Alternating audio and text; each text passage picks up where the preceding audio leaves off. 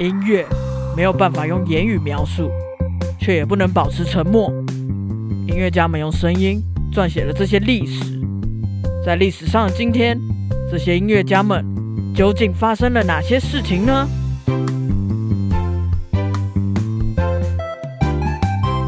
好，各位听众，大家好，我是主播 Blue Tom。我是欧良果鹏。最近疫情，不知道大家还好吗？对啊我们也因为疫情都乖乖待在家啦，嗯所以今天来线上录音吼。哼哼，如果音质不太好的话，可以，再请大家多多见谅了。对我们也会继续尽量啦。我们也你们你们见谅，我们尽量啦，好不好？好，好，那在这周的音乐周报开始之前呢、啊，还是想和大家说，如果真的必须要出门的话啊、一定要做好防疫措施。没错，戴好口罩。对，可以的话也记录一下自己的足迹啦，保护自己和家人的安全。对，现在都有扫那个实名制，很方便。嗯，App，嗯，嗯，如果身边有正在第一线努力的医护人员，还有政府单位啊，记得也要跟他们说一声辛苦了。干巴的呢？好，果鹏，那我们就进入今天的主题吧。好，我要开一下，好，稍等我一下啊。好，呃，不，不然我先讲个话好了。今天呢，今天一月周报是五月二十三号到五月二十九号。好，那那个果鹏似乎有点技术上的问题，不用不用担心，他他还目前还在线上，他还在线上。那果鹏你好了，就跟我们说一声。好，那最近大台湾很缺水啊，大家除了防疫之外，还是不要浪费水哦。好因了，为好，你好了是不是？对，今天我们要向大家播报的是历史上五月二十三号到五月二十九号的事情。是的，好的，第一则是五月二十三号是世界乌龟节，哇哦！世界乌龟节是对在啊两千年的时候由美国乌龟救援组织发起的一个节日。哇哦，那目的是要呼吁民众重视环保，减少使用塑胶制品、乱丢垃圾或是破坏栖息地等等的行为啦，天哪，听起来好有意义哦。很有意义啊！也借由这个节日唤起全球保护海龟的意识。没错，那为什么要介绍乌龟节？怎么样？你刚刚要说什么？对我要说，哎，你知道也有海龟节吗？你说它过几天是不是就海龟节？对，是在六月十六，好，所以大海家期龟待可六以月十六 号哦。海龟可以过两次。哦，好，你继很续。环保。那为什么要介绍乌龟节啊？主要是因为有一首很有趣的曲子，里面也有乌龟哦。哦这首曲子就叫做《动物狂欢节》。《啊，我知道，我知道。动物狂欢节》是由法国的作曲家圣桑在一八八六年完成的作品。嗯哼，那据说啦，他生前一直都不太想要公布这首曲子给大家听，他都把它当做平常和朋友交流的小作品这样子。哦，嗯，直到他过世之后，人们才把这首《动物狂欢节》演出来。对那很显然，《动物狂欢节》就是在描写动物嘛。对，那为什么不能让大家听？好、这个我们必须哦，要先来听听看里面乌龟的这个片段。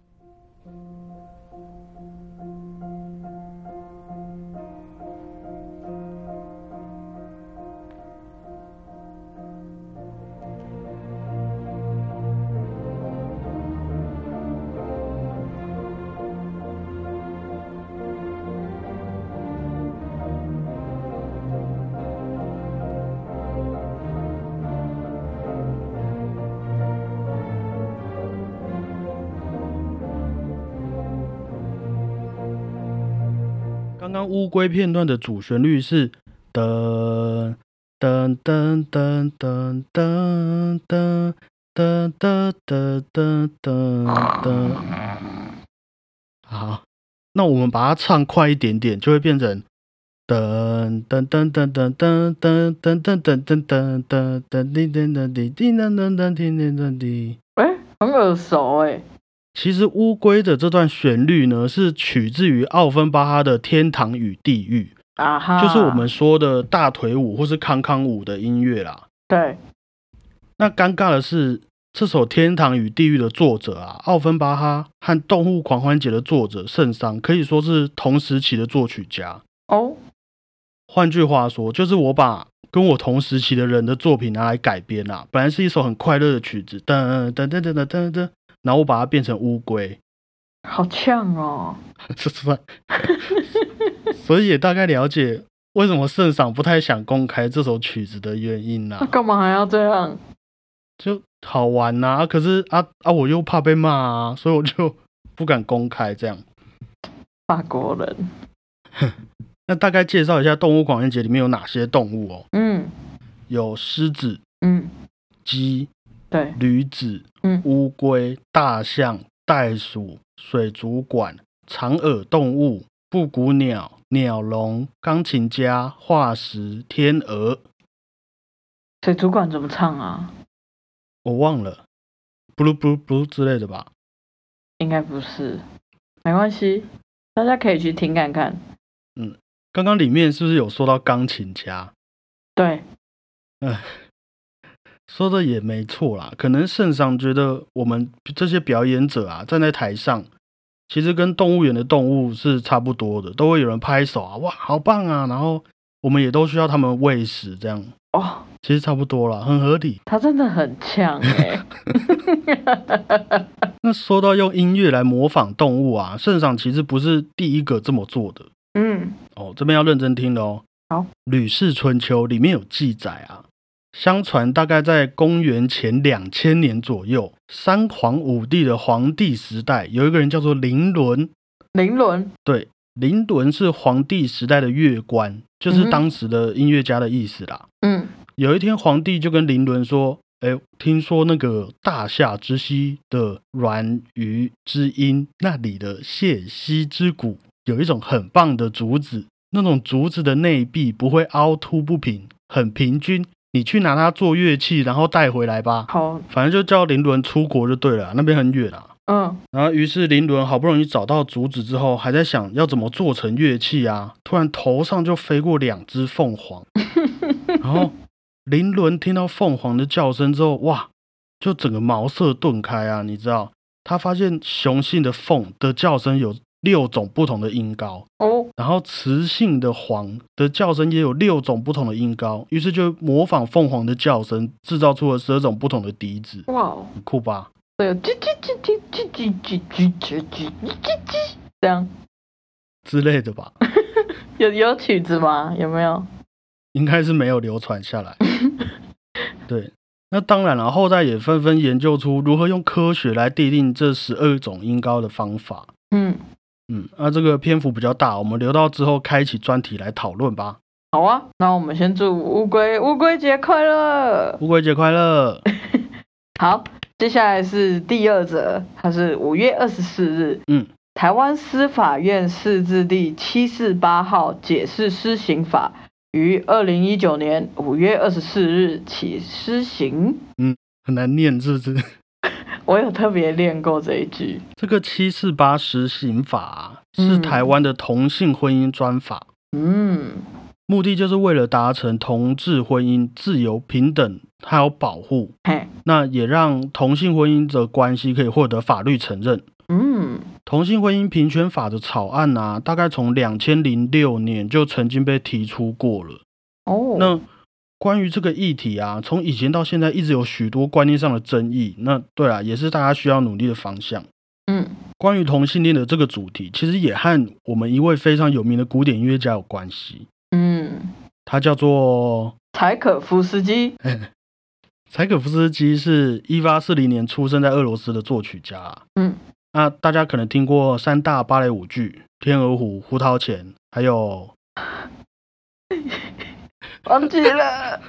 《睡美人》。哦，对啊，我跟你讲，乐理这一题我都会错的感觉。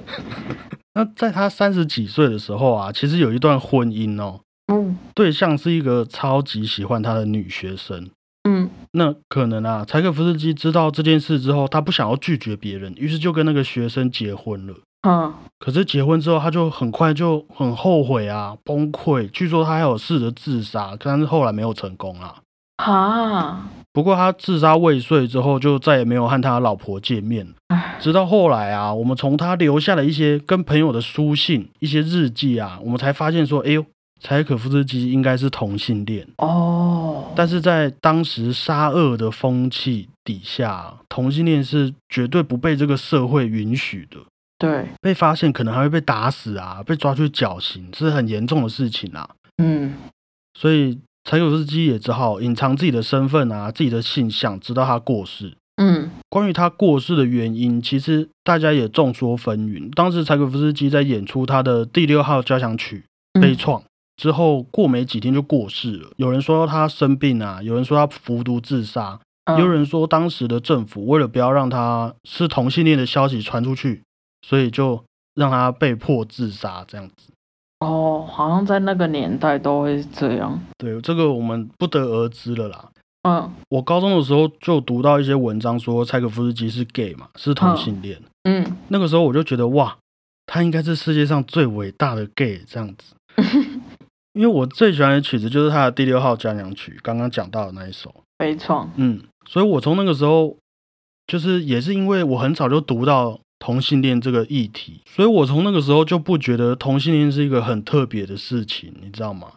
柴可夫斯基都是了，对啊，就好像哦，你喜欢吃面，然后我喜欢吃饭这样子，嗯就是你会根本懒懒得知道的事情啊。嗯对啊，人家怎么样也跟我没关系。嗯，就如如果你有十一根手指头，我还会比较讶异一点 啦、长大才发现说，哎、原来这个社会啊，有很多地方是不准别人吃面的。嗯原来有那么多人讨厌别人吃面，有那么多人吃面还要很心虚、很害怕，这样子很恐惧。嗯，回想起柴可夫斯基当年的心情啊，大概可以想象，在他的一些作品里面啊，为什么表面上听起来很开心的旋律，你会觉得啊有点可惜的感觉，觉得危机四伏的感觉？小心翼翼的，对啊，也或许就是当时那个不准他吃面的社会带给他的心理影响吧。嗯，其实很多东西都可以从作曲家所做出的作品来反映出那个时候社会的风气跟他们的心理状态。对，没错，对啊，那当然讲回来，这个七四八实行法、啊，或许是我们避免未来还有大大小小的柴可夫斯基被迫害的第一步啦。嗯但是的确，我们还有很长一段路要走。希望在经过几年的努力，这些在过去不被允许啊、不被承认的事情，都能变成我们生活中很普通的一个想法。没错，大家加油！加油啊！好，再来是第三则，一八七四年出生的英国作曲家霍尔斯特，霍尔斯特，在一九三四年五月二十五号过世。讲到霍尔斯特啊，最有名的作品就是他的行星组曲，对，像是《动物狂欢节》一样嘛，它全曲七个乐章就是用七个行星来命名的。嗯，所以有火星、有金星、水星、木星、土星、天王星，还有海王星。你会背那个九大行星吗？的顺序木星呃，错了， 火星、金错星、了水星，啊，这不对吗？是水星、金星、水地。啊什么靠！我刚刚明明有记 得，呃，水晶，哎、水星、金星、水晶，各位查一下它的那好个哦我顺序。好，我找一下，我找到了，我找到了，好，你说，水星、金星、地球、火星、木星、土星、天王星、海王星，水晶地，然后火、火，木、土。哦，水晶地火木土天海明啊呐、哦，你这样讲完好像蛮厉害的，可 是你刚刚忘记，sorry。 可恶！好好，啦继续。那就会很多人问啊，哎啊，这个行星组曲里面怎么没有地球，也没有冥王星？很奇怪吧？哎、真的、对欸，啊，那其实是因为啊，当时霍尔斯特是用占星术给他的想法来创作这个作品的。占星术。嗯，和天文学、天文学和天文学不太一样。嗯、当时的占星术啊，是从地球看各个行星的，哦，从地球看，所以看不到地球嘛，很合理。所以曲子里面就没有地球。嗯那冥王星呢，它被发现的时候是在一九三零年左右。对对，它很晚才被发现。对，行星组曲大约是在一九一六年就写完，所以也来不及啦。哦，不过啊，到了两千年的时候，有一位英国的作曲家克里马修斯，其实有帮行星组曲把冥王星给补上去。哇哦，对，不过过没几年啊，冥王星就被定义成矮行星了，所以它也不算是行星了啊。哦，是哦，所以白写了。它可能写地球就比较有用一点，对啊，干嘛不写地球？因为对于行星的定义大概有三个，嗯，就是它必须要绕着太阳转，必须要够大，也必须要有足够的引力来清除它轨道上其他的小行星。哦，嗯，可是冥王星第三点没有做到，所以就变成矮行星了， 可怜啊。可怜啊。 那行星组曲除了好听以外啊，也使用了很多平常我们在交响乐团不会看到的乐器哦，嗯，譬如说低音的长笛，我们一哦般看到长笛就是一支嘛，对在，嘴巴旁边这样很有气质。可是低音的长笛是一支超大一然后只，然后还弯过来这样子的，对，还有低音双簧管，还有上低音号等等。嗯，里面的木星啊也是非常有名的曲子，很多广告或是流行歌里面也常常能听到，甚至我教的学校啊会把行星组曲拿来当下课的钟声呢、是得了了，不是，得它是噔噔噔噔噔噔噔叮噔叮哦哦噔叮一叮开噔噔始噔叮，讲到这个，我们下课哎还是放学是用那个德弗扎克那个第二第二乐章。你说新世界对对对，得噔了噔噔呃对噔噔噔，嗯，好，这个我们之后会做一个专题来给大家科普一下。好，接下来是第四则，在一九四五年五月二十六号，德国柏林爱乐乐团举行第二次世界大战战后首场音乐会。在第二次世界大战期间呢、柏林爱乐的音乐厅被英国炸掉了。唉，那许多的团员也可能因为战争而失去性命啦，嗯，而且很多的乐谱啊，在战争的时候也被烧掉了。经历这些的柏林爱乐不但没有解散，反而坚持用音乐会继续成为民众的一个心灵寄托，其实是非常感人的。我觉得真的，柏林爱乐成立于一八八二年。那除了平常的音乐会之外啊，他们也会办一些社会关怀的活动，譬如说请一些残疾人士或是智力有缺陷的孩子们去参观乐团排练，来让他们体会音乐家的氛围这样子。对，那在二零一六年呢，他们也有办了一场专门给一些来到柏林柏林，天呐，来到柏林的难民嗯，还有帮助难民的社会机构的一场音乐会。嗯，在那场音乐会啊，他们用了三个不同的柏林的乐团，还有三个顶尖的指挥家演出。嗯其中一位指挥家巴伦波音嗯在那场音乐会上有说，他希望这个国家文化和艺术并非是有钱人的特权，而是一种不同背景的人们融合的开始，而不是物质生活充足之后的娱乐。讲的真好。给我的感觉也和刚刚的同性关系有点像啊，就是学音乐的人一定要很有钱啊，或是你要有钱，你才能接触古典音乐这些一直都没有办法被打破的迷思吧，嗯或是一些观念。那我也希望这件事情也能在未来的几年之后消失啦。嗯，嗯，好，我们要加油。世界会越来越好的。好，下一则是一七八二年出生的意大利小提琴家帕格尼尼，他在一八四零年的五月二十七号过世。帕格尼尼啊，嗯是一位在小提琴界非常有名的音乐家，嗯他最有名的就是小提琴上的技巧嘛。嗯他在五岁的时候开始学习曼陀林，嗯就是一种文艺复兴时期的一种弦乐器，有一点点像琵琶，然后他也是用那个 pick 弹的。我大学有修过曼陀林的课。嗯，我知道。 他在七岁的时候开始学习小提琴，然后嗯十六岁左右学了吉他。嗯那也因为他有学吉他，所以他会把一些在吉他上的演奏技巧啊放在小提琴身上。嗯再加上他本来小提琴演奏能力就很厉害嘛，所以当时的很多爱乐者啊、乐迷都非常崇拜他。嗯我觉得帕格尼尼大概是我印象中称号最帅的音乐家了。有人说他是小提琴魔术师嘛？哇哦，那也有人说，帕格尼尼把自己灵魂出卖给了魔鬼，来换取他小提琴的技巧。超浮夸的， 而且据说啊，在他拉琴的时候还会翻白眼，然后听他拉琴的人都会激激动落泪，然后有一些还会晕倒这样子。好想亲眼看看他而且他还把他的小提琴的名字啊，取名叫做大炮。大炮。对，是哦，嗯，我觉得真的是很帅的一个人啦、啊嗯，那当然，除了他对小提琴演奏的贡献之外，他也是很棒的一位作曲家。嗯，有兴趣的人 可以去 YouTube 上面搜寻帕格尼尼，听听看自己会不会也晕倒。他曲子真的是一个小提琴的指标啊。嗯好，再来下一则是一九一七年出生的莫扎特，在一七八七年的五月二十八号过世。今天好像讲了很多逝世的故事哈，对啊，嗯，不过我们这边提到的莫扎特不是大家熟悉的莫扎特哦，哦这里说的是里奥波德莫扎特 Leopold Mozart， ，yes。而我们比较熟悉的是他的儿子阿马迪斯莫扎特，嗯嗯，你没有要，Amadeus，我不知道是不是这样 念，剪掉。好啦，对于培养出一个神童来说啊，莫扎特的爸爸 Leopold Mozart 一定占有很大的一个原因嘛。没错，好，我们就叫他大莫扎特好了，莫爸莫爸吗？那小莫扎特怎么办？就莫扎特啊，哦，好吧。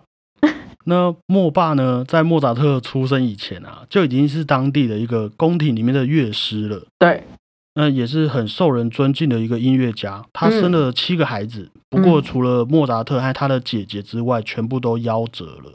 对啊，所以当然也是特别的宠爱莫扎特啦。莫扎特受他爸的影响很深，因为他爸后来都都有帮他铺好他的路，干嘛让他过得蛮顺遂的。对啊，所以当小莫扎特四岁的时候，他爸爸就发现了他音乐上面的天赋，嗯，那于是就非常勤劳在训练莫扎特嘛。对，啊，六六岁八岁就带他去欧洲各地去巡回啊，去见一些达官显贵啊。嗯，那随着小莫扎特越来越大，爸爸就发现他，哎，这个小孩子有点爱说大话，很冲动这样子。嗯但是青少年的莫扎特也听不进去莫爸的话了嘛，嗯，我就觉得自己是音乐神童，然后我也可以靠自己的力量闯出一片天呐、嗯，那于是就离开家乡，然后也离开莫爸，去外面自己生活了。